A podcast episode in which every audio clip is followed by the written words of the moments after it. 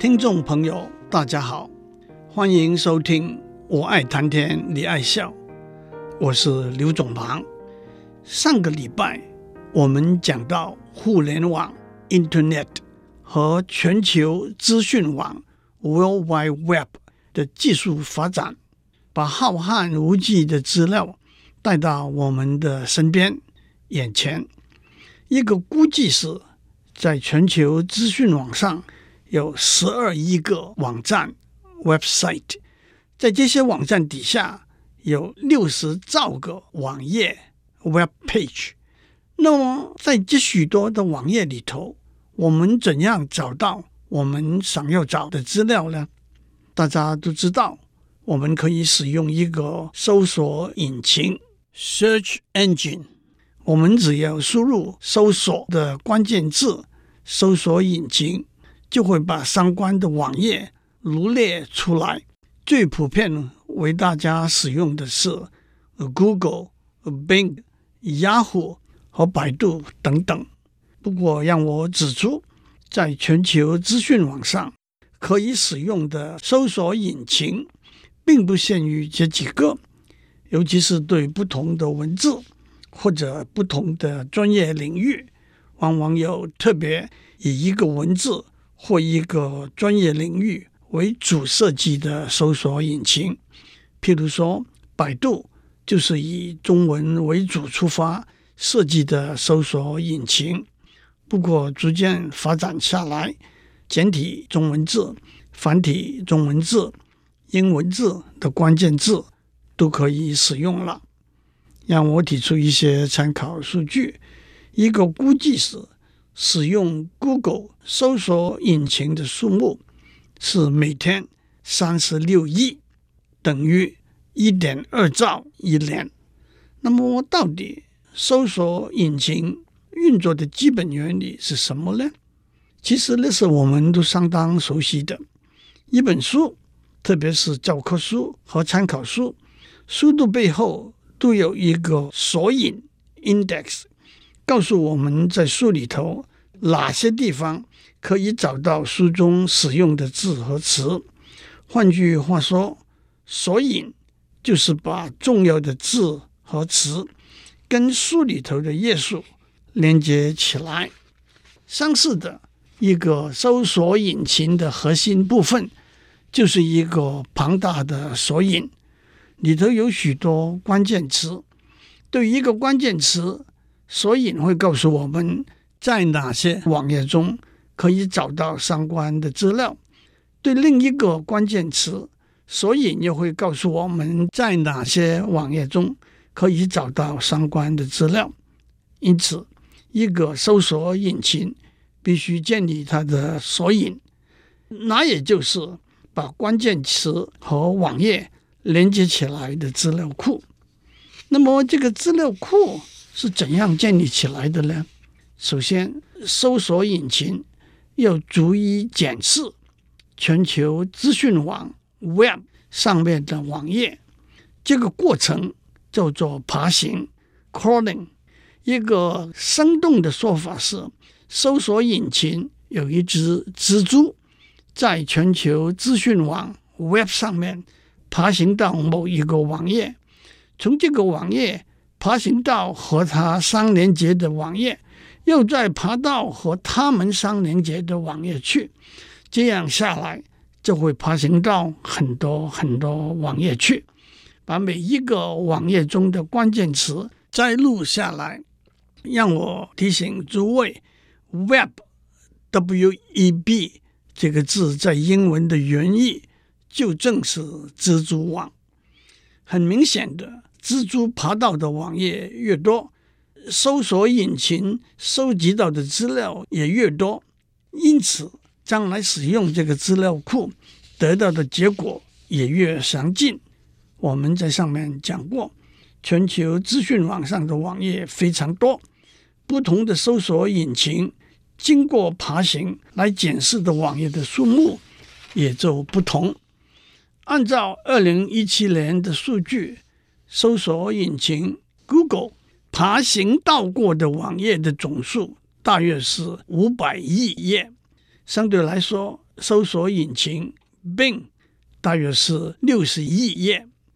让我也指出，我们在上面说过，全球资讯网上网页的总数大约是六十兆。即使目前大家最常用的搜索引擎 Google，也只不过爬行检视了千分之一的网页而已。换句话说，如果您的网页没有被爬行检视过，当别人使用 Google 作为搜索引擎的时候，就搜索不到您的网页里头的资讯了。不过，对自己设立网站，加入新的网页的听众应该知道，不必太担心。如果您设立了一个新的网站，有些基本的步骤可以提醒搜索引擎去爬行检视您的网站，摘取其中的资料。接下来，当搜索引擎的蜘蛛爬到一个网页的时候，它就会收集这个网页上的关键字和词。放在索引里头，在技术上就说这个网页已经被收录在索引里头，indexed 了。举个例来说，清华大学资工系的一位教授的个人网页上有他的名字，他目前主持的研究计划和他发表过的论文的记录等等。这个网页被 indexed 之后。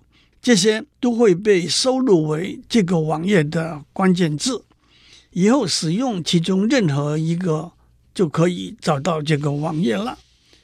假设同时有另外一个网页是某一年某一个学术奖项得奖人的名字，这个网页被 indexed 之后，每个得奖人的名字也被收录为这个网页的关键字。清华大学这位教授。也是这个学术奖项的得奖人，因此，当我们使用这个搜索引擎输入这个教授的名字作为关键字的时候，搜索引擎就会把这两个网页找出来，供我们浏览。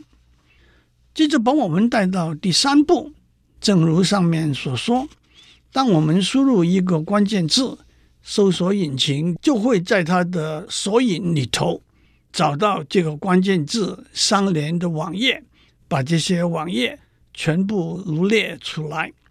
正如在上面的例子所说，用这位教授的名字作为关键字去搜索，搜索引擎就会把相关的两个网页的网址罗列出来。但是在现实的情形中，一个关键字通常会出现在上千、上万、上百万的网页里头。不但搜索引擎无法把这些网页的网址一一罗列出来，我们也不可能一一去浏览这些网页。Google 公司的创办人之一 Larry Page，当他在史丹福大学念研究所的时候，发明了一个算法，估计这些网页和关键字相关的程度和重要性，然后按照估计的结果。把这些网页排序罗列出来，相信大家马上了解这个排序的结果的重要性。正如我们在上面所说，和一个关键字有关的网页不下上千、上万、上百万，而我们通常只会看排序最高的几个或者几十个网页。这也的确是 Google 搜索引擎成功的关键要素。至于这个算法的细节有点复杂，而且也是商业机密，而且不断的更新，我们就无法在这里讲了。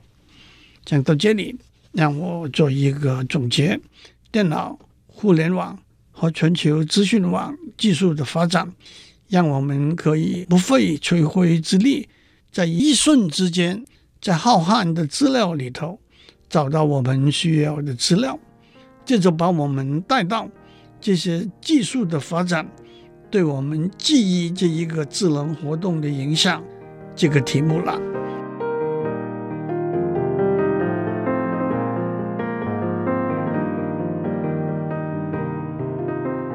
互联网、全球资讯网和搜索引擎技术的发展，让我们在任何地点、任何时间，在一瞬之间找到任何我们需要的资料。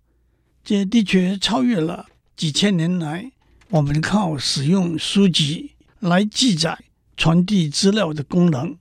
那么，他们对大脑记忆这个智能活动的影响呢？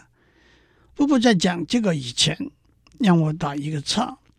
当我们说书籍可以被视为辅助大脑记忆的功能的外存记忆体之外，我们还忽略了另外一种外存记忆体，那就是我们的家人、朋友、一起工作的同事，甚至路旁的一个陌生人。先生会问太太：“那天晚上跟我们一起吃饭那个大老板的夫人叫什么名字啊？”儿子会问老爸：“美国宣布独立是哪一年哪一天？”想找一家价廉物美的意大利餐馆，打个电话给视吃如命的老高。摩托车漏机油了，小宋会告诉您怎么样处理。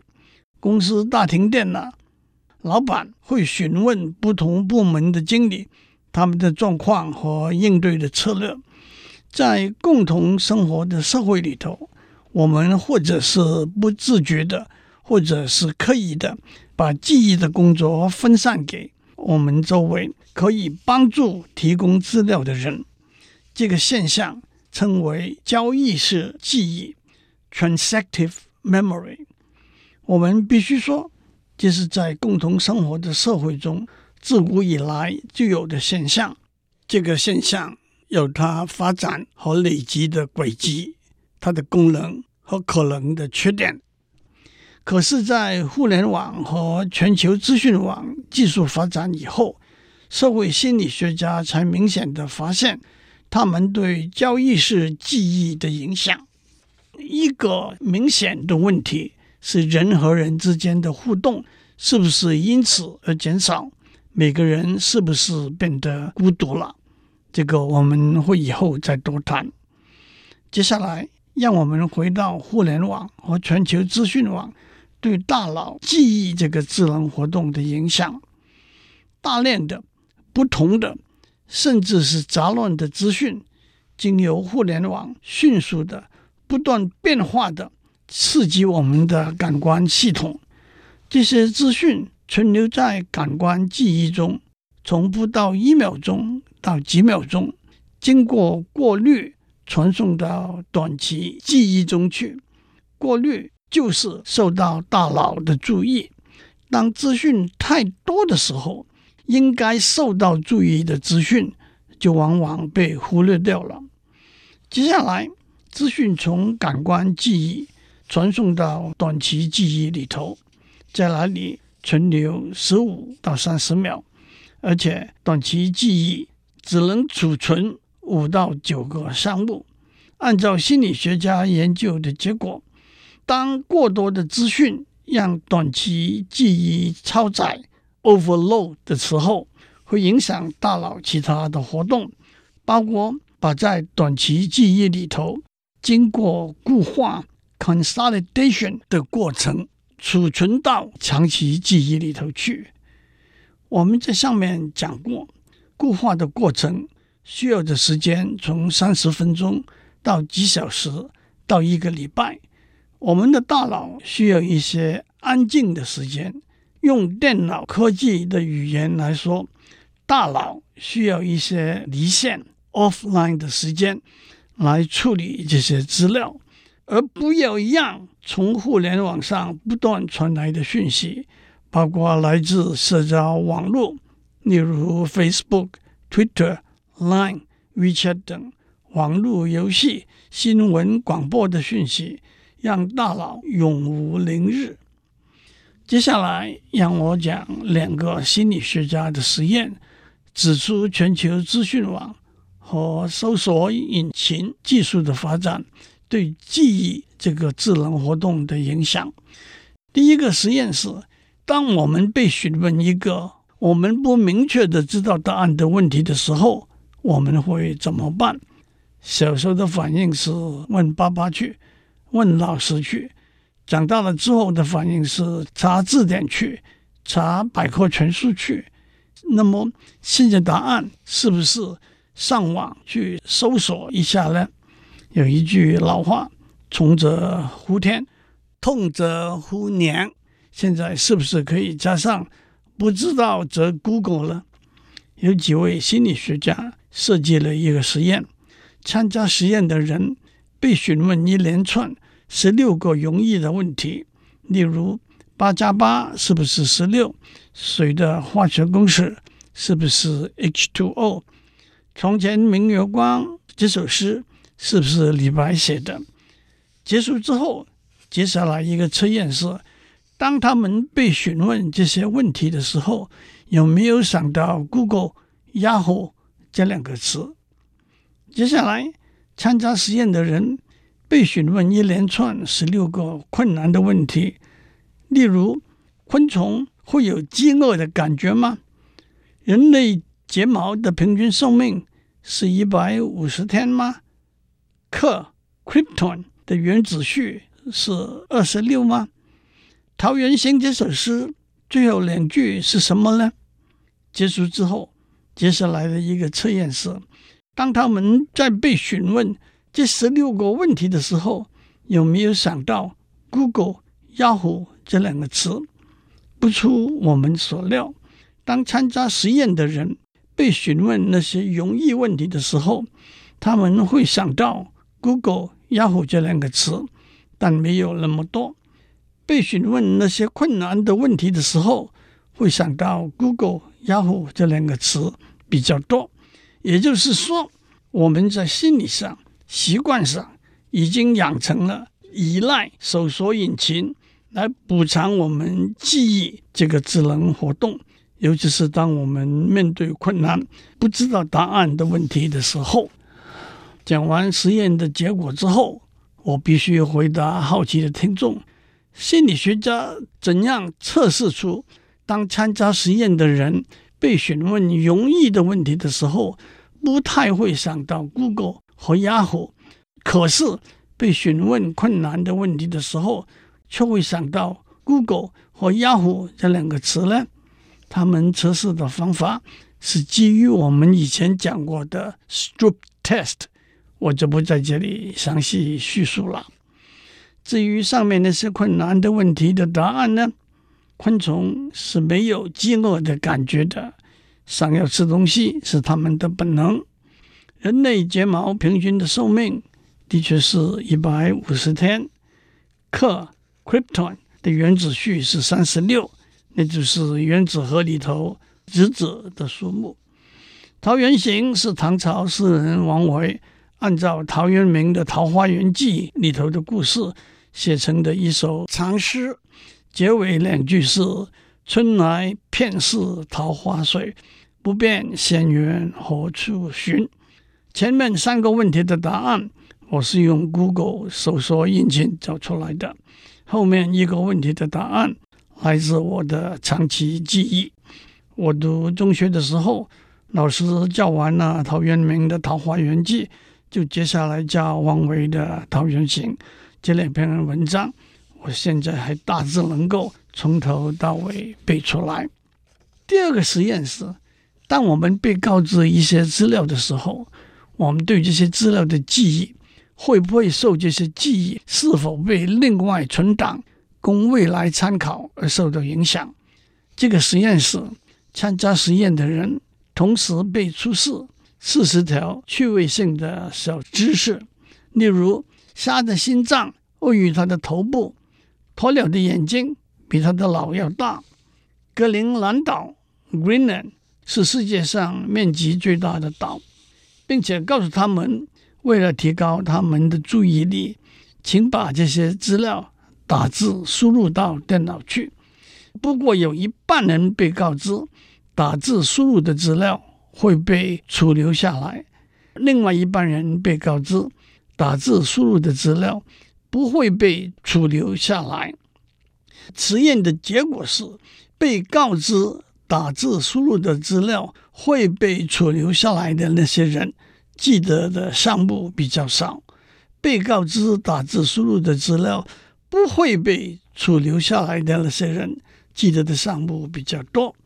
解释是，当参加实验的人认为这些资料可以在电脑上搜索出来的时候，他们就不会那么用心去记忆这些资料了。这两个实验指出，我们越来越依赖全球资讯网和搜索引擎来补偿，甚至取代我们大脑记忆这个智能活动了。我们读了前人的书，把它记忆下来，不但把前人的语言文字变成我们的语言文字的一部分，更把前人的理念感情变成我们的理念感情的一部分。腹有诗书气自华，只是外在的一个层次。书读得多，言语谈吐就自然比较精准优雅。我们总不能够一边和别人交谈，一边上网去找出韩愈说的“闻道有先后，术业有专攻”这句话，或者莎士比亚在《Romeo and Juliet》里头说的。A rose by another name would smell as sweet。但是更重要的，我们思考、判断、决定的过程，我们对感情的体会、接受和反应，是受我们大脑里头神经网络所主宰的。而记忆是会改变神经网络的结构的。因此，难免有人要说，互联网和全球资讯网。让我们变得比较笨、比较无知和无感了。祝您有个平安的一天。